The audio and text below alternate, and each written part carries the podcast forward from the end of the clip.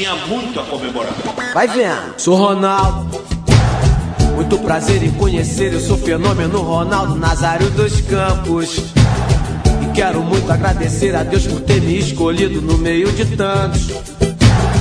Fala rapaziada, esse aqui é o Futebol Sem Frescura, nosso primeiro episódio, bastante coisa para falar aí. Meu nome é Matheus Decli, junto com meu parceiro Bruno, a gente vai dar uma, uma passada aí em tudo que aconteceu durante a semana, teve de mais legal aí no mundo do futebol. E uma coisa que passou batido aí na nossa apresentação de ontem, fizemos um episódiozinho piloto aí, foi que a gente começou no 11 de setembro, né? 11 de setembro, um dia marcado pelas tragédias nos Estados Unidos e também no Chile. Para quem não sabe, 11 de setembro de 73 foi o dia que foi aplicado o golpe militar no Chile, sangrento, bombardeio no Palácio Presidencial, derrubou Salvador Allende e mergulhou o Chile numa ditadura brutal e sanguinária. Mas a gente está aqui não é para falar disso, é para falar exatamente do oposto disso, da instituição mais democrática que tem nesse mundo, que é o futebol. Estamos aí para falar de futebol e já quero começar aí passando para o meu amigo Bruno um tema polêmico aí, o técnico do Flamengo deu declarações fortes essa semana. Fala aí pra gente, Bruno, o que tu tem a dizer. Fala rapaziada, é o Bruno aqui na voz uma quinta-feira ensolarada, um calor infernal aqui no Rio de Janeiro. Mas eu queria primeiramente agradecer ao amigo e amiga que estão aí ouvindo o nosso projeto. Futebol Sem Frescura, episódio 1, como disse o Matheus. Ele vai tocar o barco aí pra gente hoje. Sobre essa, essa pincelada que tu deu aí sobre esse caso da, do golpe aí do Chile, com certeza a gente vai fazer um episódio que vai tratar dessas ditaduras sanguinárias que muita gente aqui no Brasil ainda, ainda bate palma por esse tipo de coisa. A gente vai passar bastante nisso aí. É, a entrevista do Jorge Jesus, ele é aquele cara. O Jorge Jesus é aquele cara desde a época que ele, que ele, que ele tava no Benfica, né? Ele sempre, sempre foi esse cara de declarações contundentes. Ele sempre falou esse tipo de coisa, é, como ele vem falando no Brasil toda semana. Coisas como, por exemplo, o Renato Gaúcho e o, os times gaúchos não prestam muita atenção no Campeonato Brasileiro, ele não entende isso, é, é que como que pode ser o principal campeonato nacional e um time grande desse não dá a devida atenção. Tá lá embaixo na tabela, disputando com Ceará e Goiás. Falou também aquela parada do, do Flamengo encaixar lá no G6 lá da Premier League, o que eu, mesmo sendo rubro-negro roxo, acho uma bobagem. Acho que o Flamengo é, brigaria ali no oitavo, nono. Agora, campeonato português com pé nas costas pro Flamengo? Não, campeonato português ali a gente passeia em quintal de casa. tá certo. E, mas o que eu queria focar nesse fato aí da entrevista não é nem essa discussão se o Flamengo ganharia ou não em Portugal, se chegaria em sexta ou não na Inglaterra. Foi o que isso gerou aí na mídia, né? Um, um festival de, de, de atrocidades, né? Nossos amigos aí profissionais fizeram, fizeram a festa em cima dessa entrevista. Teve até grupo, teve até programa falando em quais grupos o Flamengo passaria na Champions League. Teve um digníssimo aí que eu não nem sei o nome para falar aqui, para ser sincero, falando, não, o Flamengo ganharia do PSG, no Maracanã ganharia, fora de casa empata. Pensei, bem, é, tá bom, eu vi o Flamengo perder para a LDU, vi o Flamengo perder para o Emelec, mas quem sabe quanto PSG não encaixaria, né? Tudo bem.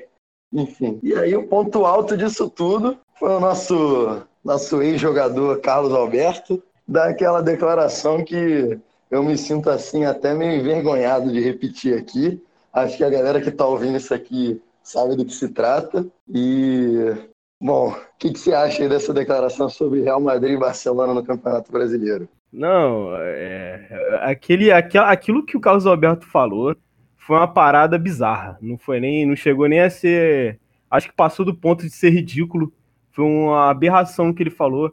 É, ainda mais o jogo, na época que era jogador, porra, a quantidade de, de, de, vezes que ele se meteu nesse tipo de encrenca, ele vem falando um monte de besteira nos programas da Fox. É incrível como alguém ainda mantém esse cara lá dentro. Na verdade, é incrível como ele chegou lá. É, é incrível. Não, o, o, que eu, o que eu tive pensando depois de ver ele falando isso é duas coisas absurdas. Três, na verdade. A primeira, ele querer usar como justificativa para quem tenta rebater ele o fato. Quem jogou bola, quem jogou bola sabe, ele ficou dando umas bravatas dessa de quem tá lá dentro sabe como é que é e tudo mais. E ele que jogou bola deveria saber. Jogou na Europa, campeão de Champions League, dentro de campo tem uma carreira respeitável. Ele devia saber a diferença entre um Bragantino e Coritiba valendo a liderança da Série B e um, para não dizer um clássico, mas sei lá, um Atlético de Madrid e Valência, um nível, a diferença do nível técnico, né? É, com certeza, cara. E eu acho que o Mourinho, um dos milagres da carreira dele, foi ter dado uma Champions League pro Carlos Alberto. Foi um milagre o que ele fez ali pelo Carlos Alberto, só ele mesmo para fazer esse tipo de coisa. Cara, eu acho que a partir do momento que, que tu escuta uma besteira de algum amigo teu, é normal você dar uma brincada, dar uma zoada, pega no pé. Mas eu, pelo menos, sou assim. Quando eu escuto uma parada que atinge, atinge nível, níveis diferentes de uma besteira comum, igual que ele falou, é, eu não tenho reação para esse tipo de coisa. Eu não sei se eu dou risada, até porque eu realmente acho que ele acredita no que ele falou. Eu não sei se eu dou risada, eu não sei se eu. Se eu, eu não sei nem o que fazer.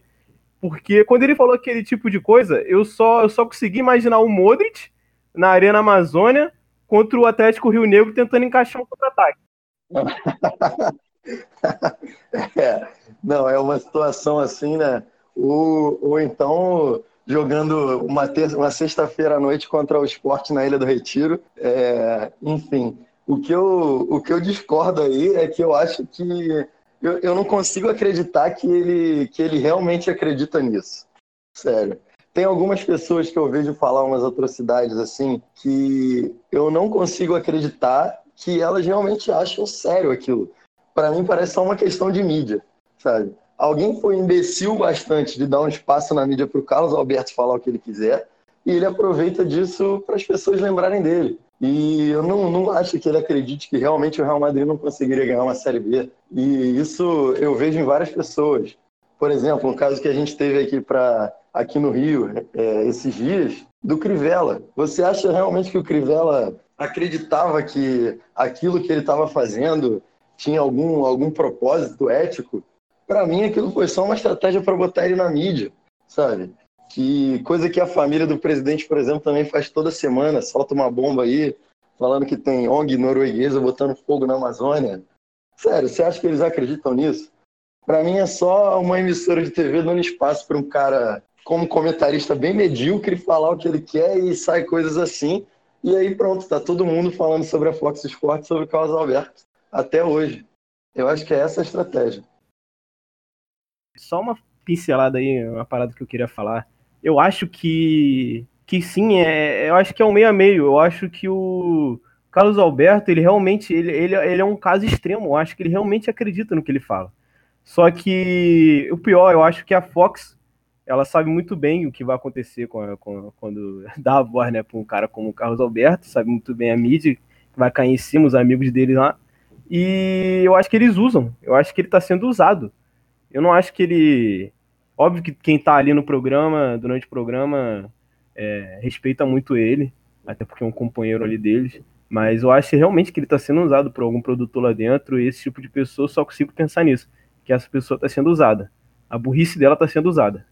É, e pra, só para terminar o assunto aí, Carlos Alberto, essa atrocidade bizarra, eu queria lembrar aqui uma, uma memória que eu tenho que eu tenho dele de um Grêmio Botafogo no, no antigo Olímpico Monumental. É, só para só passar assim, como ele já é uma pessoa bizarra já há muito tempo. Foi lá pelas idas de 2008, Botafogo empatando como pode contra o Grêmio, contra o Grêmio 2 a 2 nunca me esqueci disso. Ele me arruma faltando 10 minutos do, do jogo de botar o dedo na bunda do cara e ser expulso e o Botafogo perder de 4 a 2 entendeu? Por causa de uma bizarrice dele. E ele teve vontade no meio do segundo tempo de um jogo do Campeonato Brasileiro botar o dedo na bunda do cara, mas enfim, só para só mostrar que não é de hoje que ele é um cara que passa umas coisas bizarras pela cabeça dele, né?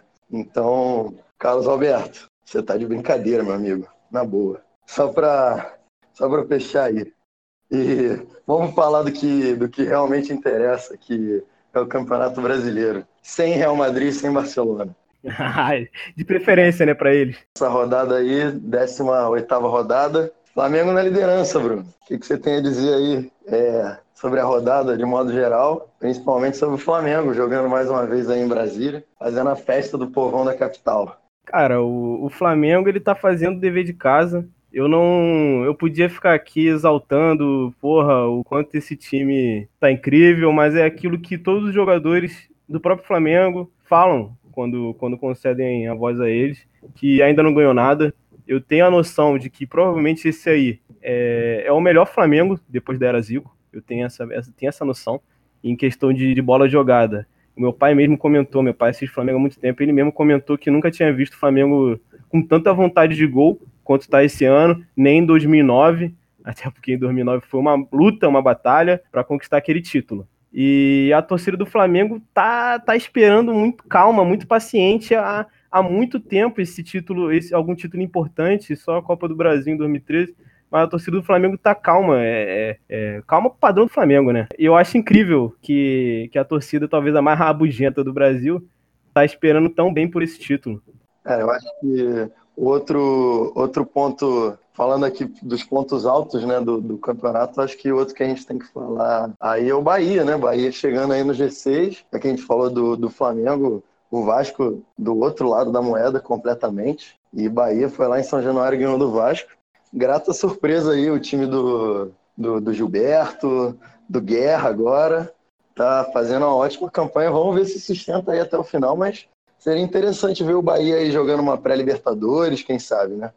Cara, ia ser muito interessante. Tem uns amigos, um amigo meu aí que ia ficar bem feliz se isso acontecesse. O Bahia, eu, eu aposto que o Bahia vai conseguir essa vaguinha na, na pré-Libertadores. O Bahia não, é, não, não tá sendo uma ocasião que acontece no Bahia. O Bahia tá, é, é, é, quase um fenômeno, tá quase, tá quase virando um fenômeno com o Atlético Paranaense, eu consigo acreditar nisso.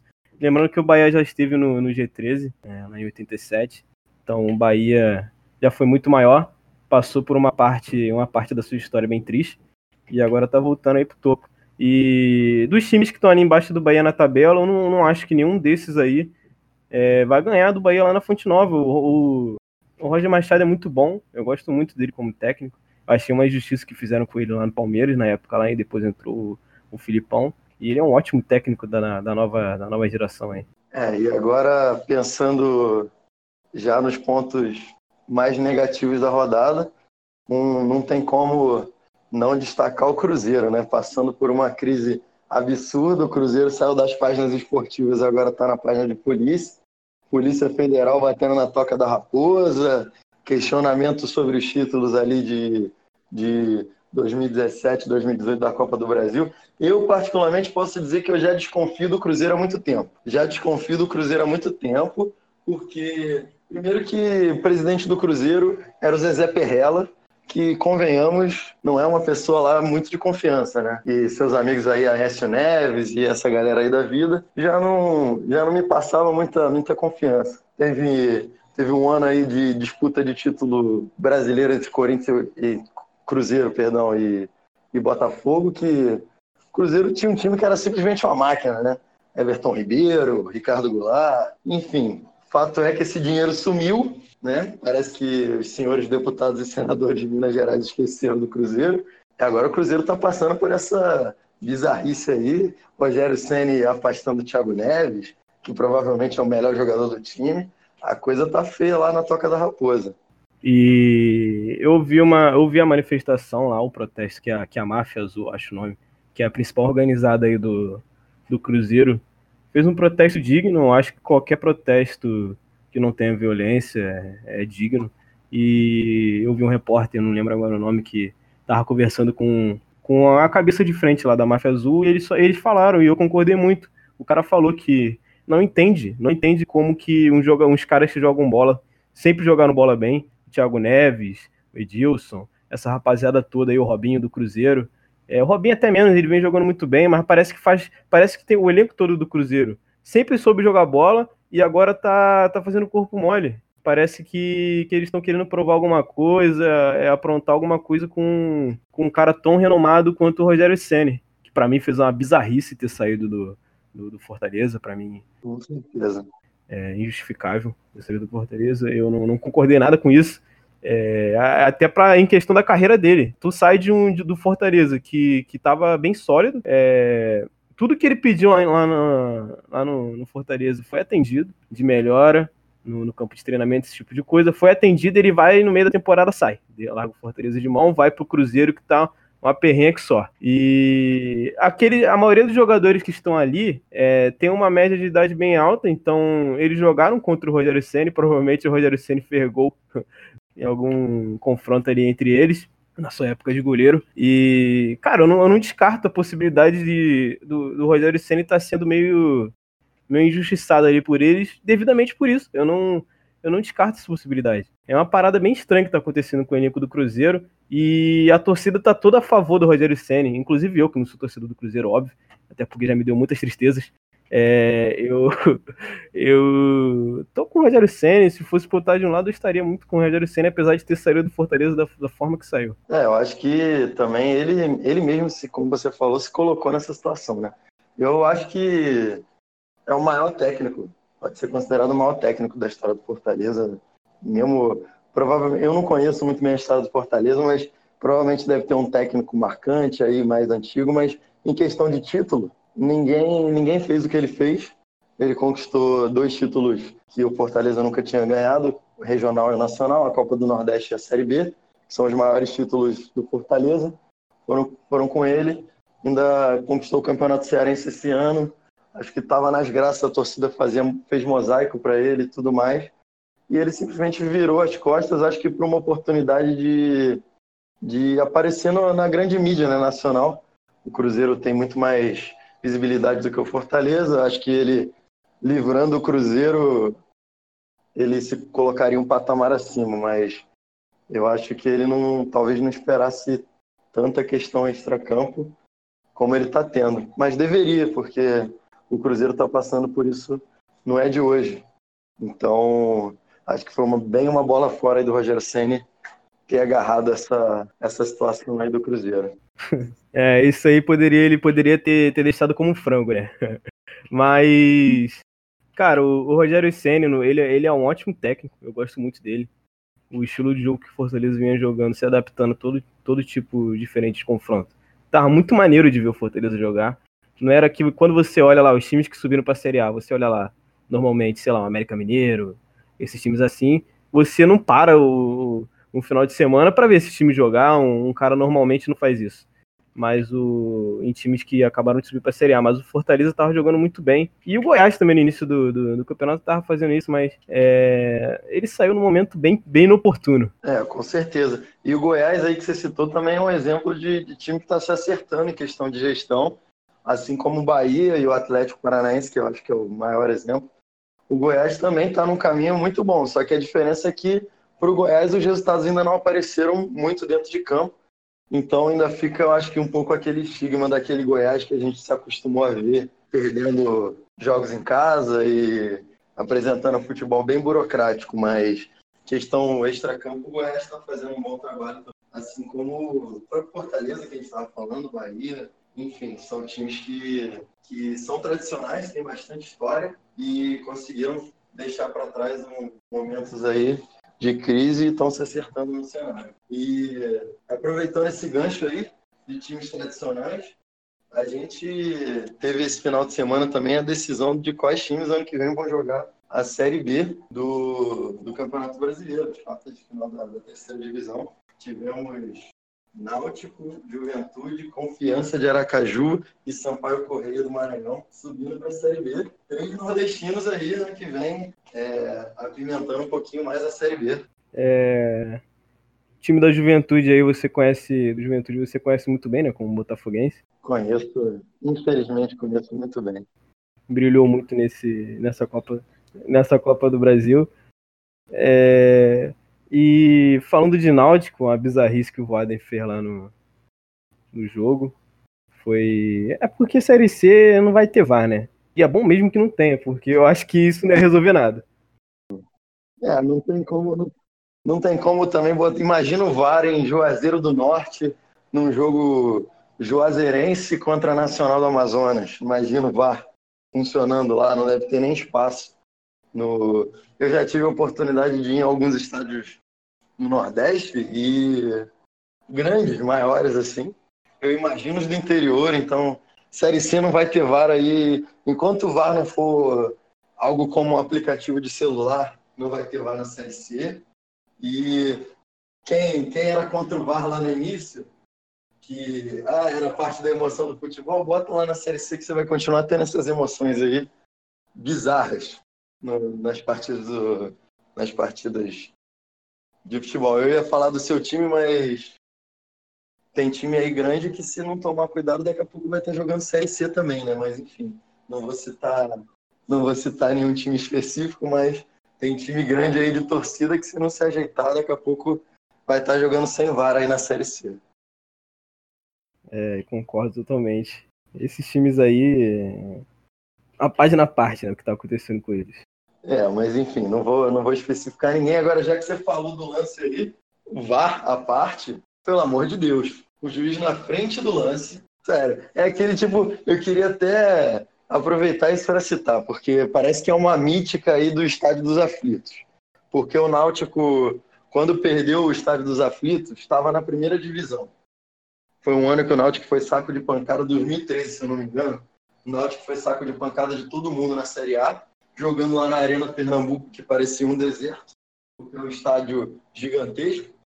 E e o time começou a decair muito, agora está na Série C e conseguiram retornar para os estádios, estádio dos aflitos. E parece que tem essa mística do lado positivo, que levanta o Náutico, é o espírito do, do Náutico, e por outro lado, também não é a primeira, a primeira polêmica assim que a gente vê lá nos aflitos, né? A favor do Náutico. Não é a primeira polêmica que a gente vê nos jogos decisivos lá. É, é, vamos pegar o gancho aqui e falar um pouco da, da Batalha dos Aflitos, que foi aquela, aquela luta do que o Grêmio sempre teve. Que o Grêmio, quando ele cai, é a luta para subir. Quando o Grêmio teve aquela luta para subir lá no na, lá para Série A de novo, e teve aquele jogo lá, a Batalha dos Aflitos, é, nesse, nesse estágio aí. Jogos mais bizarros de todos, assim, do futebol brasileiro. Um monte de gente expulsa, gol do Grêmio aos 54 do segundo tempo, final feliz aí pro Grêmio, mas tem, eu lembro também, já que já que a gente está falando, você já falou aí para todo mundo qual é meu time, então não tem problema mais. No, no Náutico e Botafogo, nos Estados Aflitos, que deu polícia dentro de campo, não sei se você lembra disso aquele nosso saudoso zagueiro André Luiz foi arrumar treta lá com um torcedor do Náutico. Ele, ele xingou um torcedor do Náutico e, e aí deu polícia dentro de campo, saiu o jogador expulso, um monte de expulso do Botafogo, conclusão o Náutico venceu o jogo. Então, eu tenho algumas dessas lembranças aí. E o pênalti de, desse final de semana foi uma coisa assim, na frente do árbitro, ele olhando para o lance, a bola. Eu, eu não sei nem explicar direito o que aconteceu. Porque o cara parece que domina a bola, chuta e o juiz dá o pênalti. Simplesmente deve. Todo torcedor do Paysandu deve estar revoltado, porque foi uma coisa assim, Leandro Voaden tá de brincadeira, sabe? Parece que ele queria ter o torcedor do Náutico beijando o Voaden no final do jogo, na invasão de campo, falando que ama. Só, só do torcedor agradecer gritar o nome do árbitro na arquibancada porque tem alguma coisa muito errada, né? Acho que o próprio torcedor do Náutico entendeu ali o que estava acontecendo, que o time dele foi completamente beneficiado. E aí nos pênaltis não tem nem clima, né, pro, pro Paysandu sair dessa e ganhar o jogo. Aí o Náutico, parabéns pro Náutico, porque também o campeonato não é só de um jogo. Mas o Paysandu vai ser bem amargo jogar a Série C ano que vem. Tá bom? Com certeza. A campanha que o Náutico fez foi, foi boa. O Náutico fez uma boa campanha, mas o triste dessa história, acho que é até um pouco pro Náutico. É óbvio que tá todo mundo, todo torcedor do Náutico tá feliz nesse momento, mas é que uma campanha tão boa foi, foi manchada. Parece que foi manchado por, por esse erro, é justamente na, no acesso. É, e para a Série B do ano que vem vai ser legal também, própria confiança um time do Sergipe aí, jogando Série B. torcida grande e tal. Então vai ser vai ser vai ser bem legal. E o Paysandu, acho que vai acertar a casinha e ano que vem deve estar aí de novo brigando para subir. Time grande também merece estar na Série B, merece estar na Série A assim que possível. Sobre a Série C é isso. Então, aproveitando aqui, continuando no, no futebol brasileiro, ontem teve final da Copa do Brasil que, só para já deixar bem claro minha opinião início, acho que o mais legal foi a entrada em campo. A entrada em campo foi muito legal, a festa da torcida do Atlético Paranaense foi bonita e só. Depois disso aí não teve muito mais que agradar no jogo, não. O que, que você achou aí do jogo de ontem? Eu achei bem sonolento. Era um bom jogo para ser quatro da tarde, porque nove e meia acho que teve gente dormindo aí no meio do jogo me decepcionei bastante. Mas a decepção não vai na parte do Atlético, Atlético Paranaense, porque eles têm sempre esse mesmo estilo de jogo dentro de casa. É característica deles. É... Eu não discordo do, do, que, falando um pouco do Internacional, não discordo é, 100% da, da postura do Inter. Eu acho que o Odair é, o Odair é um técnico muito promissor. É, mas ele é um pouco engessado, ele ainda é daquela escola gaúcha de dar a bola, mas não dar o espaço sempre que ele quer. É, é um pouco engessado e para ele é muito ele é muito identificado com a torcida do, do Inter. Eu acho difícil ele cair num momento desse, caso o Inter acabe perdendo né, Copa do Brasil, porque pô, teve aquele aquele lance emblemático lá quando ele conseguiu passar do Palmeiras na, na, na Copa do Brasil mesmo. Quando ele conseguiu passar do Palmeiras, ele pegando lá a bandeira, fazendo aquela festa toda, cantando com a torcida lá no Beira Rio. E sobre o Atlético Paranaense, cara, é um fenômeno, o que acontece lá é um fenômeno. A gente pode descrever aqui o que, o que, que define a grandeza de um clube, se é título, estrutura, se é história vasta, é, o clube ser midiático, é, o interesse que o mercado, muita gente acha que isso não tem, não tem influência sobre o tamanho de um clube, mas tem muita, é, o interesse que o clube, que o mercado tem em cima desse clube, é, a ajuda que, que, que ele dá à seleção, e torcida, regularidade, são, são diversas coisas que podem transformar um clube em, em, um clube grande.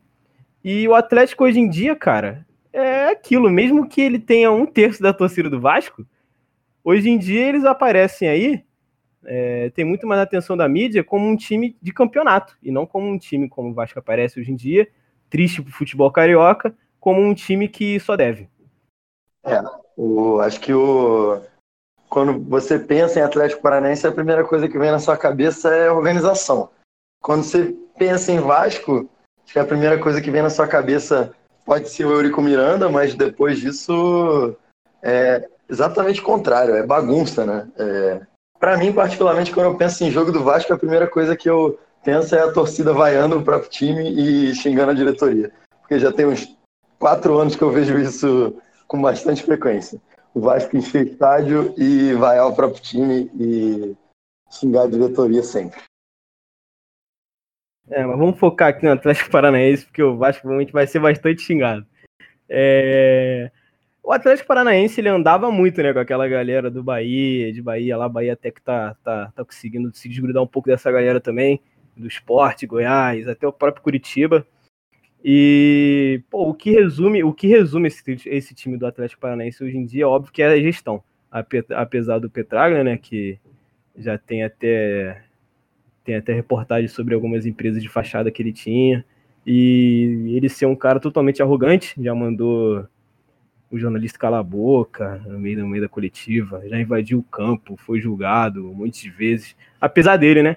O Atlético Paranaense vem seguindo tentando achar essa vaguinha entre, entre os 12.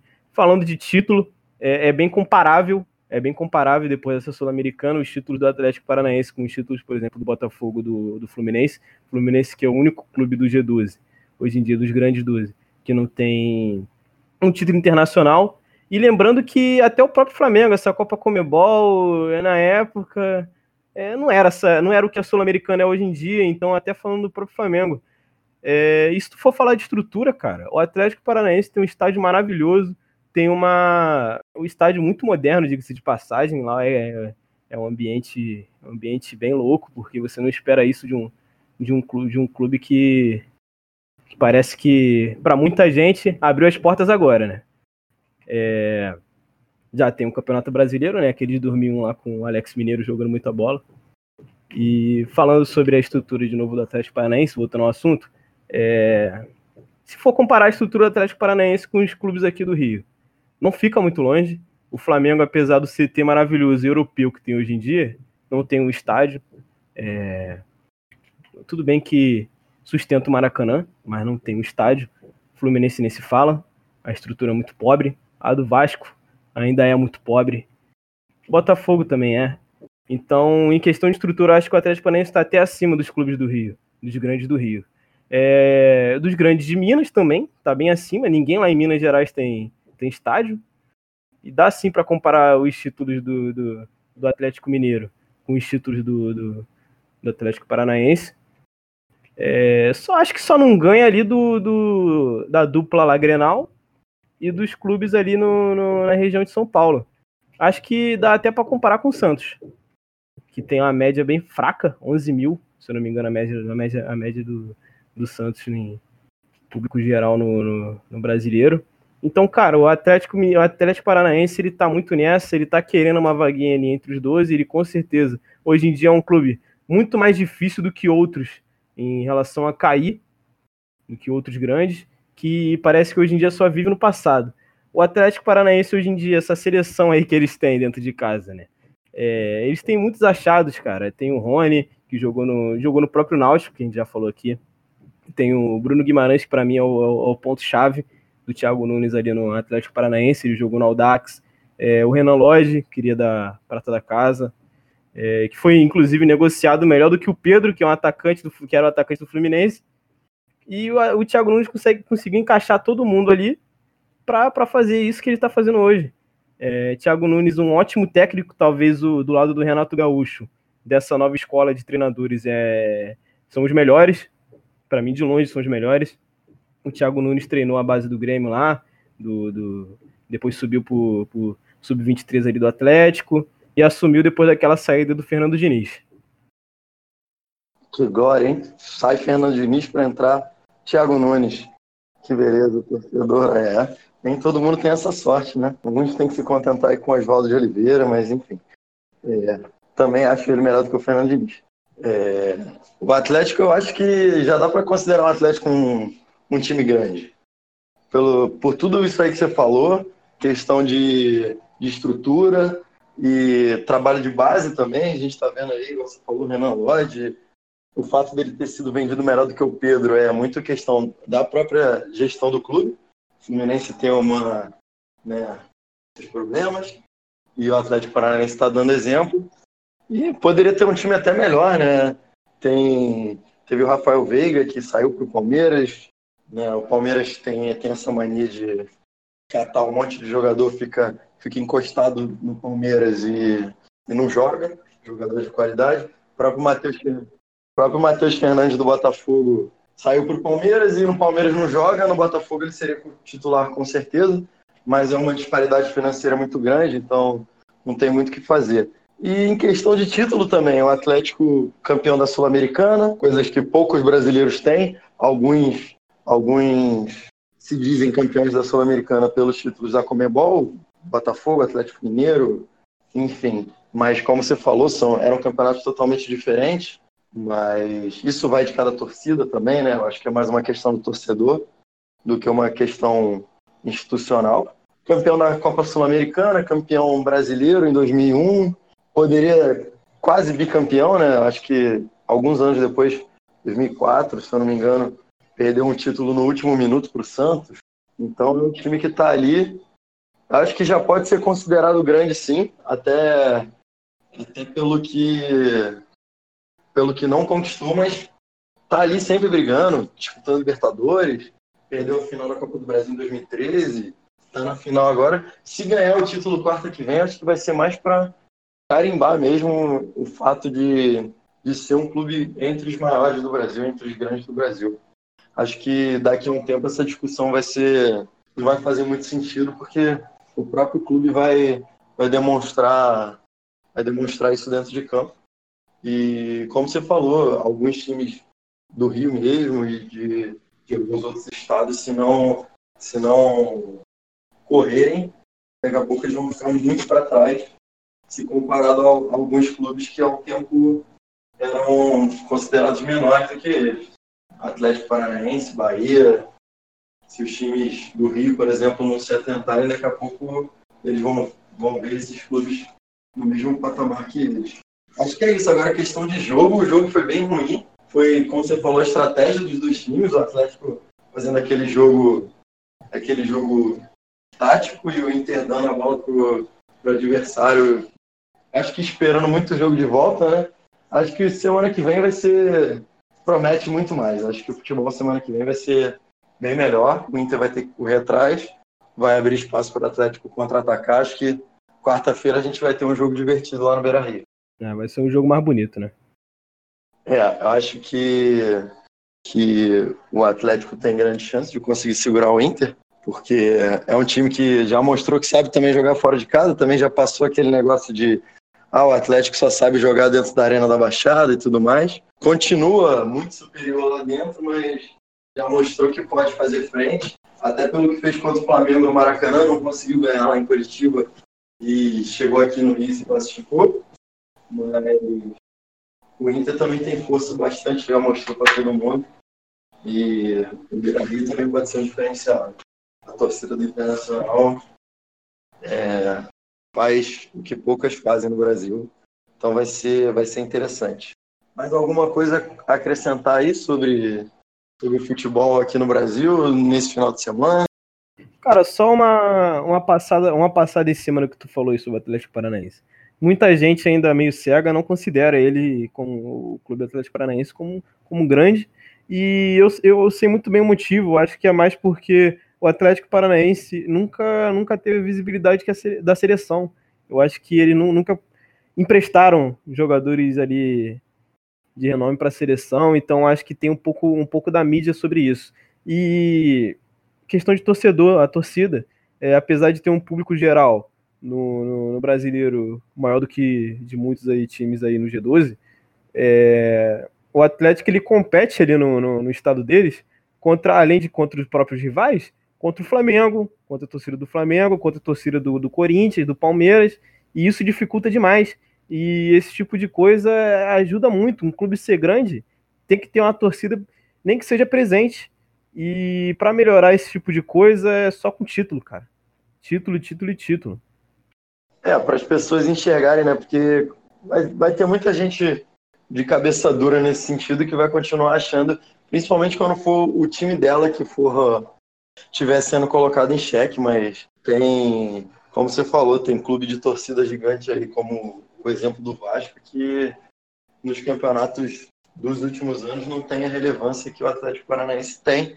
Só que o torcedor do Vasco, alguns torcedores do Vasco, dificilmente vão admitir isso e, e vão como vão lembrar da história lá dos anos 80, 70, 90, que o Vasco foi brilhante, pode voltar a ser, mas a verdade é que hoje em dia o Atlético Paranaense tem muito mais relevância do que vários desses times aí. É isso. Outra, outra coisa, saindo do futebol brasileiro, outra coisa de interessante que teve essa semana, interessante para alguns, vale abrir esse parênteses aqui, interessante para alguns torcedores, porque a data FIFA, que foi de quinta até terça-feira, teve alguns jogos interessantes, eliminatórias da Euro e alguns jogos entre entre seleções aqui das Américas, começando pela Euro, que é onde tiveram os melhores jogos, sem dúvida. Tanto mais emocionante, até pelo fato de, de ser uma competição, a gente vai falar disso daqui a pouco. As seleções europeias elas estão sempre disputando competições. Enquanto as nossas aqui da América fazem muito mais amistosos do que outra coisa. E por mais que essas competições europeias não sejam lá as mais competitivas, muitas vezes você enfrentar países com futebol muito fraco, de uma forma ou de outra está valendo três pontos, está valendo uma vaga em algum campeonato, está valendo um título, acaba sendo um atrativo maior. Mas dentro de campo a gente também teve, teve partidas muito legais aí e umas curiosidades fora de campo. Você, o que, você tem a dizer aí, Bruno, sobre, sobre a Euro? As eliminatórias da Euro, confesso que não assisti, não assisti todos os jogos. Foi num horário até um pouco ruim para mim. É, então não assisti todos. Mas óbvio que eu assisti os jogos ali dos mais importantes. Alemanha e Holanda, por exemplo. 4x2 Holanda. A Alemanha começou bem, pô, jogaço. Johan Cruyff ficou até um pouco emocionado no túmulo depois de ver aquela Holanda jogar. A Alemanha começou bem lá nos primeiros minutos, fez o, fez o primeiro gol. Mas, porra, depois daquele golaço lá do De Jong, aquele segundo gol lá da Holanda que o Van Dijk subiu, porra, parece que o cara tava no trampolim ali. E o Ainaldo sempre oportunista, né? O cara não muda. Ele é sempre muito oportunista. E, e foi isso. A Holanda pegou, pegou de jeito a Alemanha, deu uma aula. E é incrível como esse confronto. É, sempre que o Bahia tá bem, a Alemanha vai bem. E sempre que o Ajax dá um sinal de grandeza, a Holanda vem junto. É, eu, eu simplesmente encantado. Eu, eu, os olhos até brilham quando eu vejo a seleção da Holanda jogar.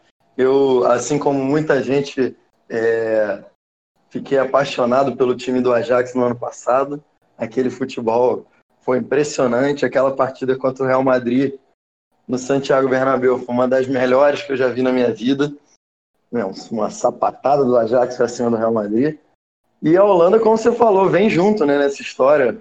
Frank de Jong, que jogador, né, cara? Que jogador. Além, ele, ele com certeza tem algum defeito oculto, porque ninguém é perfeito, né, cara? Mas o cara é ótimo na profissão dele, é um cara muito bonito. Ele deve ter algum defeito que a gente não sabe qual é, porque o cara é bonito, o cara é muito bom dentro de campo.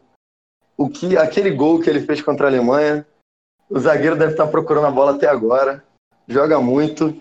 Barcelona, Barcelona tem muito a ganhar com ele. Uma pena o Ajax não conseguir manter esses jogadores, né? Por questão de disparidade financeira.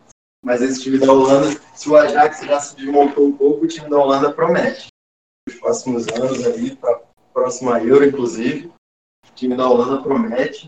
Quem, quem não não está dando muito valor, porque nos últimos anos ela tem sido meio apagada, vale a pena começar a dar uma atenção aí um pouco maior, porque é o tipo de, de seleção que para mim é um. Quando joga, para mim é um evento. Se tem jogo da Holanda, eu vou querer assistir porque é um futebol realmente apaixonante. E a Alemanha até tentou fazer frente, mas no final das contas o bom futebol sobressaiu, né? Foi um jogo muito legal de se ver, 4x2 para Holanda. Tá de parabéns. É. é. O jogo lá que teve. O outro que eu assisti, né? Eu, não, eu, como disse, eu não acompanhei todos.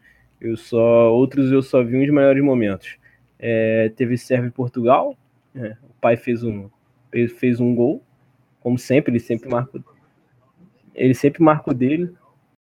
Esse jogo foi muito legal também. O jogo foi muito legal. O time da Sérvia, apesar de não estar tá aí no, no top né, das seleções europeias, fez um bom jogo contra Portugal. Cristiano Ronaldo desequilibrou, né? Mas o time da Sérvia também também fez um bom jogo. Tem uma atmosfera muito legal as partidas lá em Belgrado, no estádio do Estrela Vermelha, no Maracanã, lá em Belgrado. Foi um jogo muito legal também. E os quatro gols do Cristiano Ronaldo na, na outra rodada contra a Lituânia também, né? Por um atrativo a mais. Sim, eu vi esse jogo. O pai eu tô sempre acompanhando. Cinco gols em dois jogos. O cara é um monstro. Para mim, um dos maiores jogadores de seleção. Os mais, um dos mais importantes. Para mim, tá aí no top 5. Para mim, tá no top 5. É, tudo bem que hoje a seleção portuguesa não tem mais aquela palavra, aquela, aquela parada, né? Que todo mundo falava antes, que ah, comparando até o Messi com o Cristiano Ronaldo. O Messi joga na, na Argentina, muito mais fácil. O Cristiano joga joga no, em Portugal, sem tradição nenhuma. Quem fala isso não conhece muito bem da história. Até porque quem eliminou o Brasil lá em 66 não foi a Argentina. É, a seleção portuguesa estava passando por uns maus bocados, realmente parecia que dependia só do, só do Cristiano. Mas hoje em dia o pai tá, tá bem acompanhado. Tem o Rubem Neves, tem ali o Cancelo, o João Félix, aquele moleque que joga muito, o Bernardo Silva, o Bruno Fernandes. Então não, a seleção portuguesa tá. Eu acho que vai surpreender. Eu vou te dizer que 2022, lá no Catar, acho que vai dar uma. vai dar uma surpreendida. Eu acho que Portugal, a grande dificuldade de Portugal foi aquela transição entre a geração de 2006 e essa geração que chegou agora, né? Porque como você falou, esse time é muito bom e o time de 2006 também era muito bom.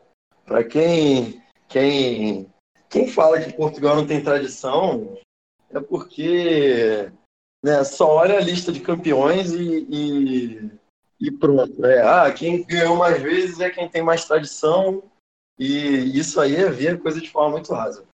Aquele time de 2006 lá era um, era um time muito bom, tinha, tinha Maniche, Figo, não sei se você lembra daquela, daquela Copa, Maniche, Figo, Pauleta, Nuno Gomes. Era um time muito legal assim. Lógico, não dava para comparar com a França do Zidane, né? com a Itália campeã do mundo, mas é um grande time e não é de hoje que é um grande time também. Já tem bastante tradição aí. E como eu concordo com você, eu acho que promete. Promete bastante esse time em 2022. É que 2006, cara, é sempre que a Itália ganhou uma Copa, parece que a outra seleção, uma outra seleção podia ter ganho. Sempre que eles ganham uma Copa, parece que outra seleção tinha que ter ganho. É uma parada incrível. É, porque é um futebol meio, meio. Aquele time da Itália era muito bom também, mas é um futebol meio. que dá, dá espaço para essas dúvidas, né? Não é, não é algo como a Espanha, por exemplo, de 2010, 2012, que era um time que dominou completamente todos os adversários e não tem espaço para você dizer, ah, outro time deveria ter ganho essa Copa.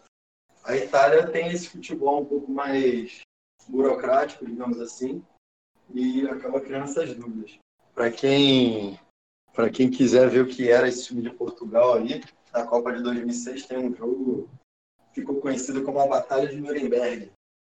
Portugal e Holanda, acho que se não me engano, quartas de final da Copa do Mundo jogaço. Portugal venceu 1 a 0 e aquilo ali é a prova do que era aquele time de Portugal.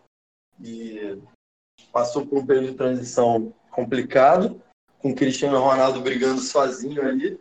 E hoje acho que já foi superada essa fase. Portugal vem aí com, com, com grande chance na, tanto na Euro quanto na próxima Copa.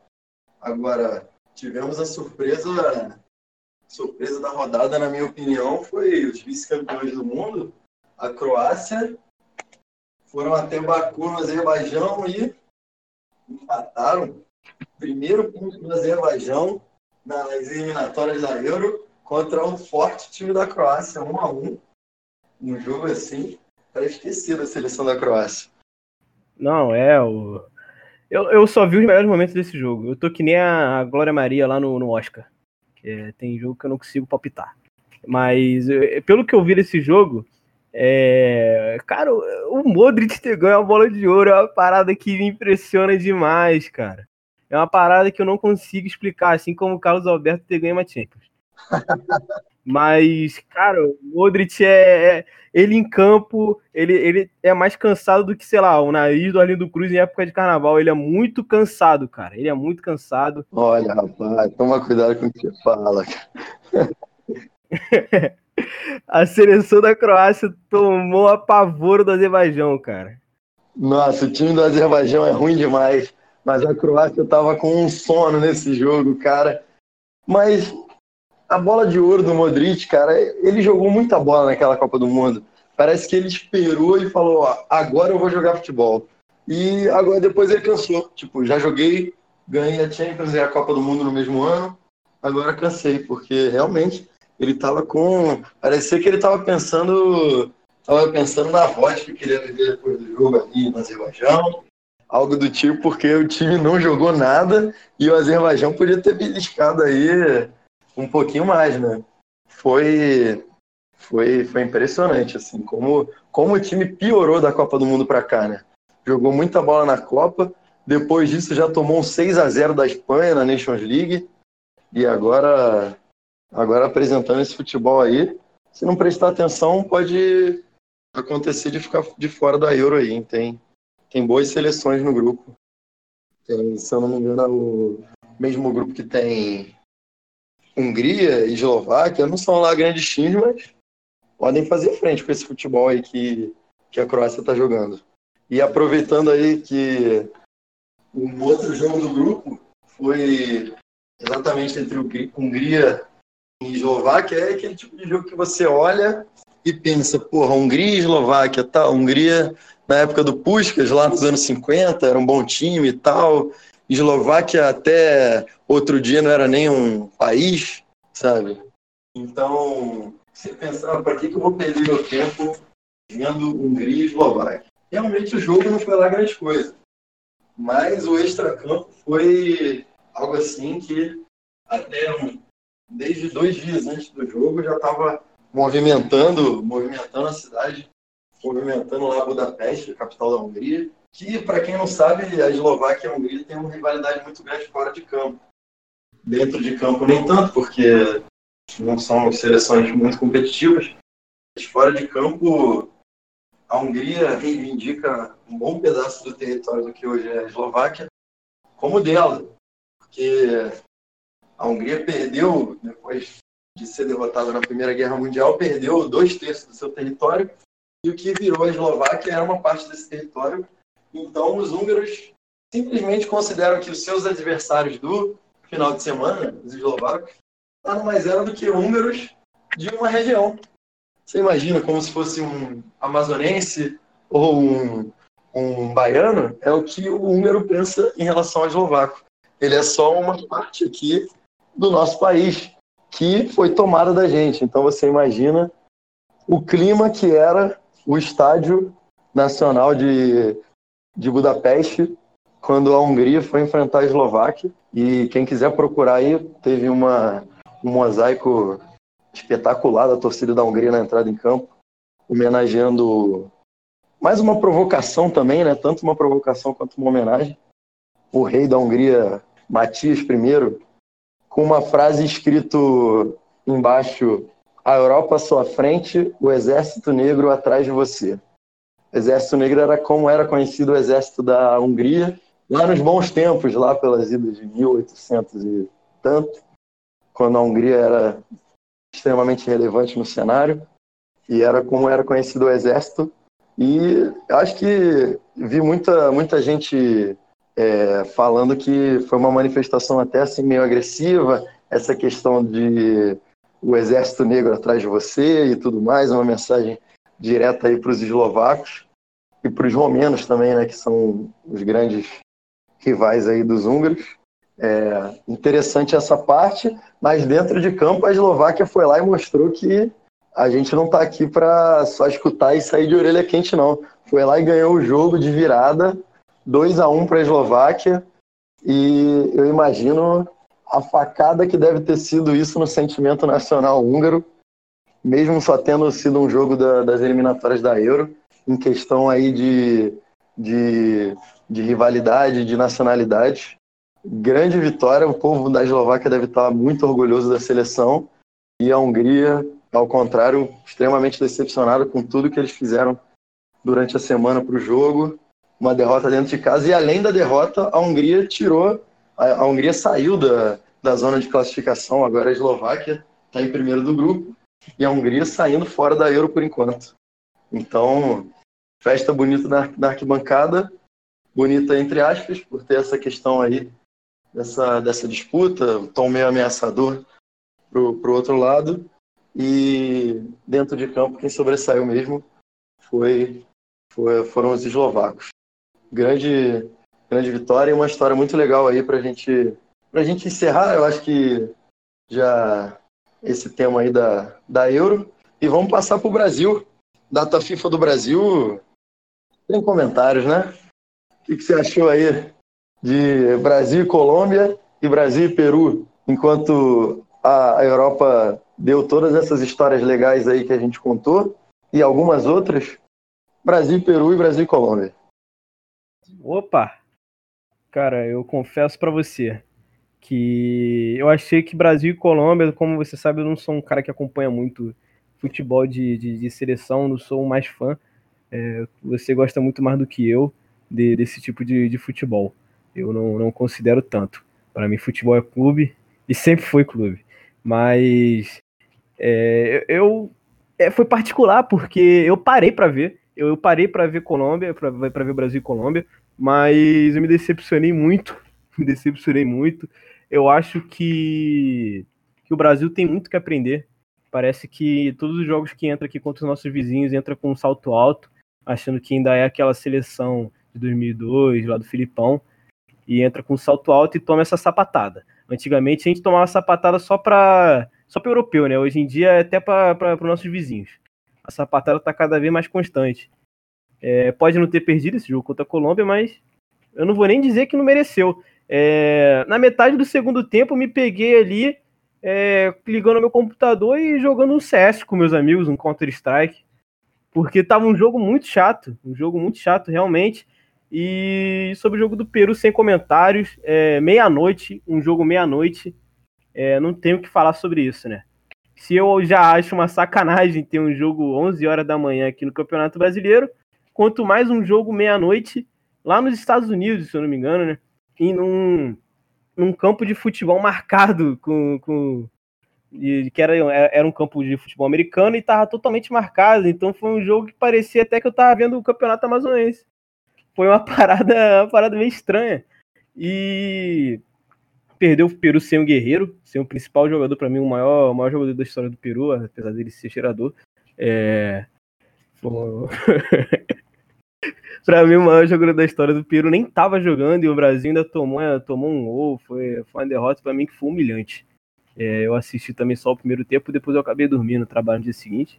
Não vou perder meu tempo assistindo essa palhaçada. E depois eu vi os melhores momentos e ficou tudo certo. A seleção cansada, parecia até o Modric, a seleção se inspirou no Modric, cansadinha, mas eu não, eu não vejo, eu não vejo como o talento individual da seleção, eu não vejo essa parada de ter diminuído e parece que, ah, muita gente fala, nossa, eles perderam o tesão. Eu não vejo isso. É, pelo contrário, eu acho que os, ainda mais os moleques que acabaram chegando lá, eles estão dando o seu máximo, só que aí você pega. Pô, o Neres, o David Neres, ele, pô, o, o estilo de treinamento que ele tem no Ajax é totalmente diferente do estilo de treinamento que o Tite dá para ele. O Bruno Henrique nem se fala. A maioria ali tem, tem nos seus clubes, onde eles passam a maior parte do tempo, um treinamento totalmente diferente do que o Tite tenta passar. Pelo menos isso que eu vejo, que o Tite tenta passar ali na seleção. Eu acho que o Tite é um ótimo técnico, não tô aqui para desmerecer ele. Eu, apesar de não ser muito fã do, do futebol dele, do estilo de futebol dele, mas ele é, ele é um ótimo técnico. É, eu acho que ele que essa seleção ela combina muito mais com o estilo de jogo, o estilo de treino, que às vezes até eu preferia o Renato Gaúcho caindo ali, ali de paraquedas. Ia ser muito interessante, com certeza eu ia parar para ver o tempo todo a seleção brasileira, coisa que eu não faço hoje em dia. Mas o Tite, o Tite eu acho que ele, ele limita um pouco a individualidade do, do, dos meninos. Eu queria ver o Tite, cara, numa numa, numa equipe até italiana. Eu queria, eu gostaria muito de ver o Tite treinando um Napoli, um, uma Inter, uma Juventus da vida. Eu acho que ia ser maneiro, eu acho que ele ia, ia ter até uma certa relevância lá. Mas seleção brasileira, para mim, eu não acho que o Tite vai cair agora. Foram jogos horríveis, mas eu não acho que ele vai cair agora. Tem muita coisa envolvida aí. Ainda mais um jogo ser meia-noite, um jogo da seleção brasileira ser meia-noite. Pode ter certeza que tem muita coisa envolvida nisso aí não é uma parada normal, é um simples achado no calendário. É... E a seleção, nessa é, entrando mais na parte da data FIFA. É... A seleção só consegue, as seleção, seleções aqui, aqui dessa parte do mundo, né? Embaixo da, da, do Equador, parece que só jogam contra elas mesmas. Porque o calendário, o calendário das seleções europeias é muito é muito disputado, bem dizer. É, raramente você vê um amistoso digno do Brasil contra uma, contra uma seleção europeia. Lá é uma parada muito mais corrida. Então a gente sempre acaba jogando. É, é quando não é esse, esses jogos contra a Colômbia é, ou contra o Peru, é um jogo contra Honduras, contra, contra esse, essas seleções bem fracas. É, eu acho que a questão aí, tanto do, do da seleção ser sonolenta dentro de campo, quanto desses amistosos serem sempre contra os mesmos times, eu acho que é a questão da UEFA ser muito mais bem organizada. Os times europeus estão sempre disputando algum campeonato, como eu falei antes, que não sejam lá competitivos, porque a UEFA tem, acho que, cinquenta e tantos países filiados. E, e uns aí, eu posso até trazer essa questão melhor algum outro dia, que nem são países de fato, são ou territórios autônomos de algum outro país, ou só, só um, um estado um estado satélite, alguma coisa assim. É, e são seleções ali. São seleções e esses que não oferecem nenhuma competitividade, mas não deixa de ser um campeonato. Não deixa de ser não deixa de ser uma disputa ali, uma vaga em algum lugar, ou um título no final. Enquanto isso, o Brasil fica jogando um monte de amistoso durante o ano, só chega uma competição Copa América e depois Copa, Copa do Mundo, aí eles ficam tentando inventar um monte de Copa América para suprir o fato da gente não jogar no campeonato. Tanto que quando eu vejo a seleção jogando uma Copa América, como eu vi esse ano, eu vejo o time com vontade, eu vejo o time jogar um bom futebol, eu vejo o time ter esse espírito de ganhar e ganhar como foi campeão da última Copa América. Só que realmente nem eu como torcedor tive ânimo de assistir Brasil e Colômbia. Eu acabei assistindo, mas sem a menor vontade. Brasil e Peru eu nem assisti, porque são jogos que simplesmente não têm atrativo nenhum. Eu acho que os resultados dentro de campo eles serviram para carimbar como essa data FIFA foi patética para o Brasil. Um empate com a Colômbia e, um, e uma derrota com o Peru, patética não no sentido dos resultados, enfim, é, em si, mas do que foi proposto para o Brasil jogar. Enquanto seleções europeias jogaram, é, Alemanha enfrentou Holanda e até os países que não jogaram jogos muito disputados nessa rodada vão jogar em alguma rodada. Enquanto isso, o Brasil está tá fazendo esses amistosos esses foram tão, tão sem graça que, como eu vi alguém falar na internet, chegou até a dar saudade da época que o Ricardo Teixeira vendia os amistosos para os ditadores africanos. Esses ditadores africanos malucos aí que queriam a seleção jogando contra o Brasil, ele vendia. Porque o jogo era igualmente fraco em competitividade, só que tinha o fator exótico ali de você ir jogar lá dentro da África ou contra algum país desses, desses bem alternativo e chegou a dar saudade disso, porque pelo menos você olhava e falava, caralho, Brasil e Zâmbia, puta que pariu, sabe? E agora não, você bota um Brasil Peru em Los Angeles, meia-noite aqui pro Brasil, não dá nem vontade de ver. Não tem nem aquela, caralho, qual é da seleção da Zâmbia? Será que, qual é desses caras? Nem isso teve. Então, acho que a gente está muito atrás, talvez, talvez a solução para isso, a gente pode discutir isso melhor outro dia, seja a gente tentar criar um outro campeonato, assim como os europeus têm a Nations League, porque eles têm eliminatórias da Euro Euro, eliminatórias para a Copa e Nations League. A gente só tem Copa América e eliminatórias para a Copa, Copa do Mundo. Então, falta falta, falta alguma coisa, fica um buraco nesse calendário. Talvez até a gente copiar os moldes da Nations League, a gente já copiou tanta coisa desde na cara dura, mais uma venha fazer diferença. Copiar os moldes da Nations League, talvez junto com os países da CONCACAF, que aí somaria mais ou menos o mesmo total de seleções que, que tem na UEFA, e aí a gente poderia fazer um campeonato que seria mais divertido. É mais divertido ver o Brasil jogando com um país que seja um pouco mais fraco da América Central do que ver o Brasil jogando com a Colômbia num jogo que não vale nada. Que se tomasse 10 a 0 não ia valer nada. Então, acho que fica aí essa crítica para a nossa data FIFA e para as outras que vão vir, que provavelmente até começar as eliminatórias sem atrativo nenhum. E enquanto isso, a gente se diverte vendo seleções europeias, porque eles sim conseguem fazer bom uso dessas, dessas paradas de, de jogos internacionais. É, com certeza. E é, a Comebol, ela, ela, até, ela até quis fazer uma. Até propôs, uma, pediu uma ajuda para a FIFA para fazer uma Liga das Nações Mundial. É, parece que a Comebol se sentiu meio panelada, né? E aí queria fazer uma parada, uma, que igual a Nations League lá, só que mundial, é, com todos os continentes.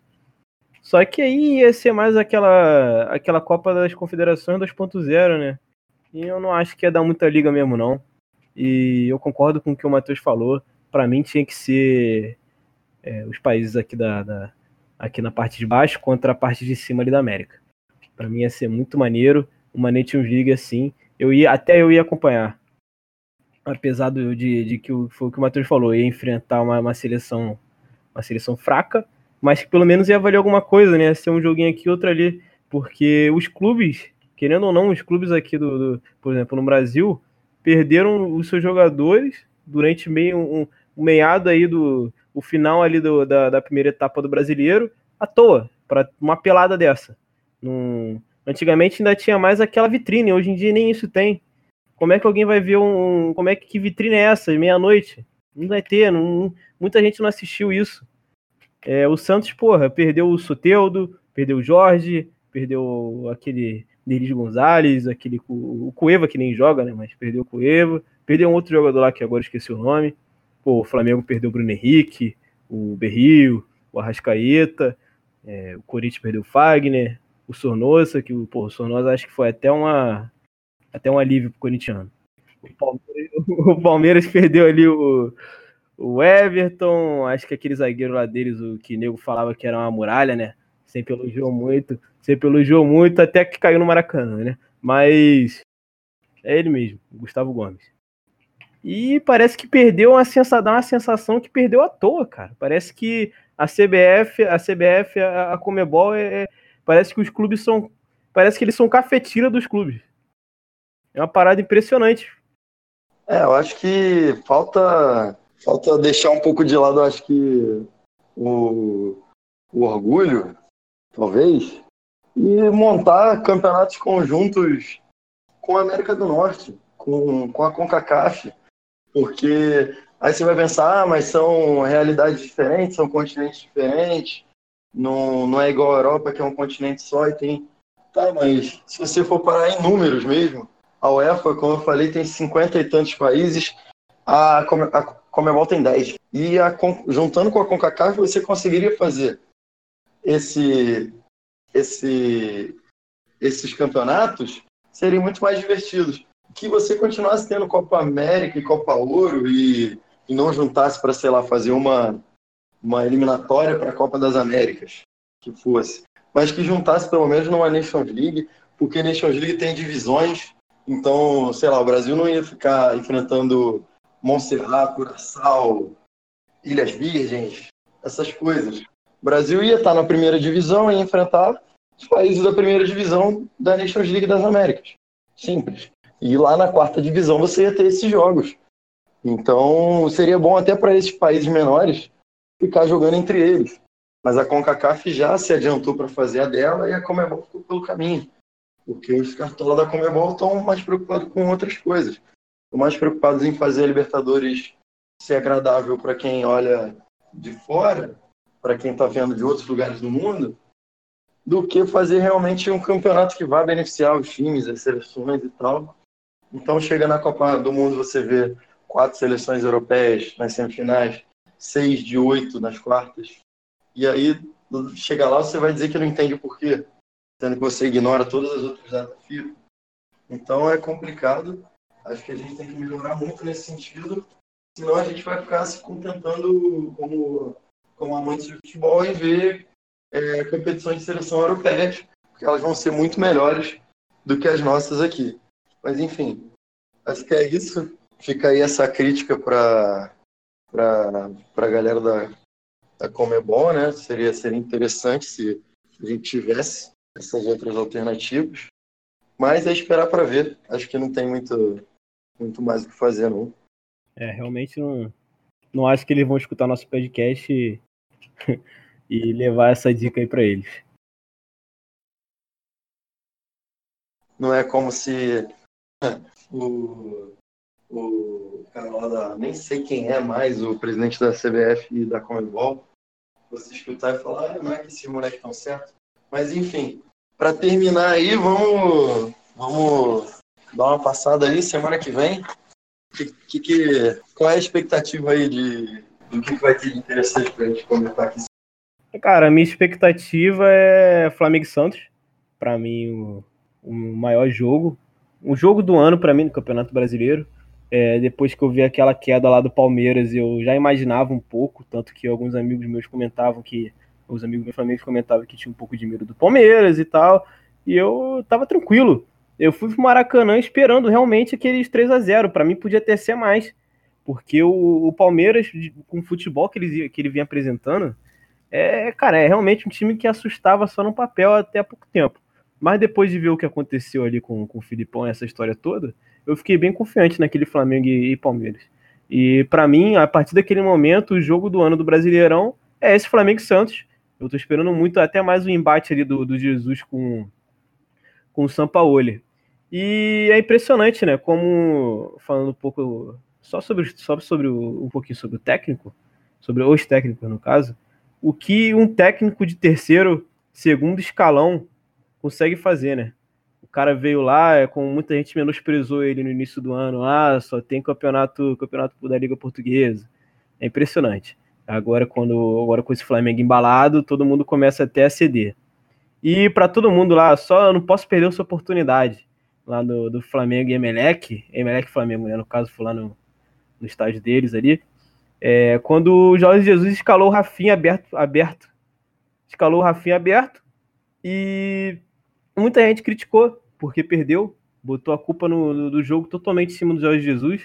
É, falou que, ah, sendo que o Rafinha sempre fez isso no Bahia, sempre fez essa posição no Bahia. Então muita gente, nossa, veio pra cá e já tá inventando, não sei o quê, e meio que menosprezando o cara. É...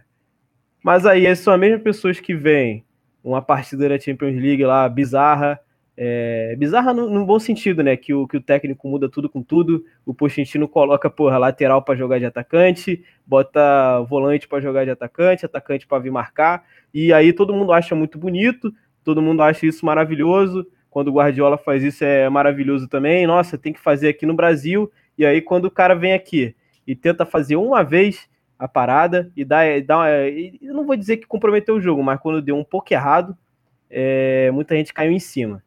O brasileiro tem esse mal. Realmente é, é nosso. Isso aí é impregnado, isso aí é nosso. Então, só para deixar, é, eu não podia perder essa oportunidade. É, beleza. E com certeza vai ser um jogaço. Tenta a disputa no banco, Jesus e São Paulo, e dentro de campo também vai ser, vai ser muito legal. E não vai ser mais 11 horas da manhã, né? Parece que mudaram o horário. Vai ser, vai ser 5, 5 horas agora. E semana que vem também começa a Champions League. Aí, aí sim, futebol, futebol europeu a seu máximo, Champions League. Né? A primeira fase sempre tem aquelas. Sempre tem um, um jogo ou outro que é, que é legal além do que você espera, porque tem aqueles embates que todo mundo já espera, por exemplo, Barcelona e Borussia Dortmund, que vai ter agora, mas sempre acaba pintando um, um Young Boys ganhando da Juventus, como teve ano passado, ou então Estrela Vermelha batendo no Liverpool, também ano passado. Né? Então a gente pode esperar aí alguma, alguma coisa nesse sentido aí, um time num cenário mais alternativo fazendo uma graça. Acho que é, que é esse o principal, rodada do Brasileirão, com ênfase no Flamengo e Santos, Champions começando, Europa League também começando, que a verdadeira essência do futebol europeu está na Europa League. É lá que você vai ver time do, time do Cazaquistão indo jogar na Inglaterra, time, time inglês passando perrengue para jogar na Estônia. Essa é a essência do, do futebol europeu, tá ali na Europa League. A final da Copa do Brasil, né? Com certeza, jogo de volta promete muito mais do que esse primeiro. E é isso. Semana que vem a gente está aqui de novo comentando esses jogos aí. E para terminar, a gente teve uma ideia aqui não tem vinheta, porque somos amadores, e então a gente só vai passar mesmo para isso. É, a gente teve uma ideia aqui de fazer um golaço ou o gol contra da semana. A gente vai dar aqui algum algo que aconteceu durante a semana que a gente achou que foi um ponto alto ou um ponto baixo. Para terminar aí, começa aí, Bruno. Vai ser golaço ou vai ser gol contra? Cara, é... ia ser golaço, mas a gente acabou, acabou, acabou que usaram, né? Você acabou usando o meu, meu golaço ali na, na, meu golaço ia ser sobre o Rogério Senna, esse assunto todo. É, mas aí eu já, já tenho aqui engateado outros momentos. E aqui eu vou vir trazer o meu um gol contra. Essa semana é gol contra. É, eu pensei muito nisso. É, eu não queria começar no primeiro programa falando de um negócio, uma bizarrice dessa. É, eu queria manter o alto astral lá em cima com um golaço, mas vai ser um gol contra. Aquela carta que a torcida organizada lá da, da Inter, lá da Internacional, lá, do, lá da Itália, aquela carta totalmente desprezível, um negócio alucinante, quando ele é relacionado ao racismo que aconteceu com o Lukaku. Para mim, isso aí é é um, baita de um gol contra, é, do, geralmente dos que eu faço na pelada.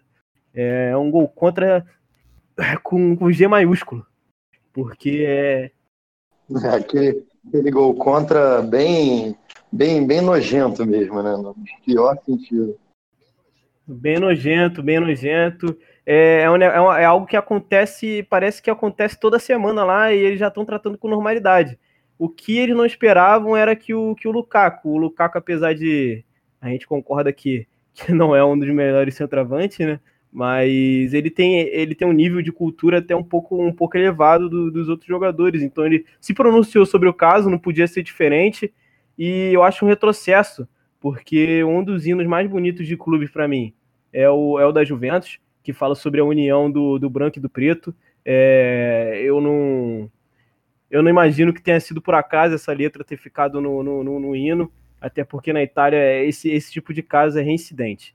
Então, meu gol contra vai para a carta que, para quem quiser, só procurar aí a carta que os torcedores da torcida organizada lá da Internacional postou, falando que não era racismo e que eles imitam macaco porque é, uma, é, uma, é, um, é o jeito deles de incentivar os jogadores, olha só.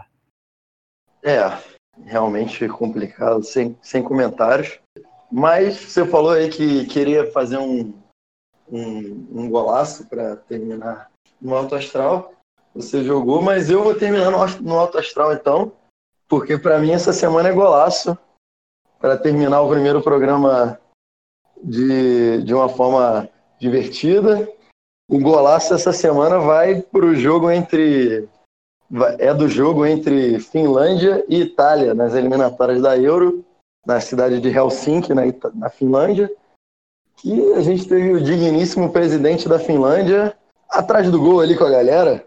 Não tava no camarote, não tava sentadinho na tribuna. Tava ali com os, com os ultras da, da Finlândia, torcendo e tirando foto com a galera e fazendo fazendo o papel dele, né, como como mais um cidadão, né, na, na cabeça dele. Então, achei muito legal o presidente ali curtindo o jogo, que infelizmente acabou com derrota da Finlândia para a Itália. A Finlândia até fez um jogo duro, 2 a 1 para a Itália. Mas muito legal aí, o presidente da Finlândia, senhor Sauli Niinisto. Tive que ler aqui, né? Mas enfim, presidente da Finlândia está de parabéns, curtindo, curtindo o jogo com o povão atrás do gol. É isso. É, a gente vai terminando aqui o primeiro episódio. Agradecer a todo mundo que ficou com a gente até agora. Espero que vocês tenham se divertido, que vocês tenham gostado das pautas que a gente trouxe. E semana que vem a gente está aí de novo, tentando sempre trazer uma discussão legal e melhorar com, com relação ao que a gente que a gente mesmo faz. E espero que vocês tenham curtido. E um abraço. Até a próxima. É isso, rapaziada. É... Só para, em relação aos comentários, o feedback que, que alguns, alguns ouvintes me deram, é... a gente, ninguém, ninguém aqui é profissional no, no ramo de, de edição de áudio, então a gente vai procurar é, compensar isso com conteúdo. Eu acho que a gente conseguiu fazer muito bem hoje. É, qualquer ajuda é bem-vinda, gente. Qualquer coisa, manda, manda mensagem para mim no Twitter. É, Bruno S underline 7 mandar mensagem lá e que a gente consegue, a gente vai, a gente vai com certeza vai estar lendo. Um abraço e ficamos por aqui. Até a próxima aí.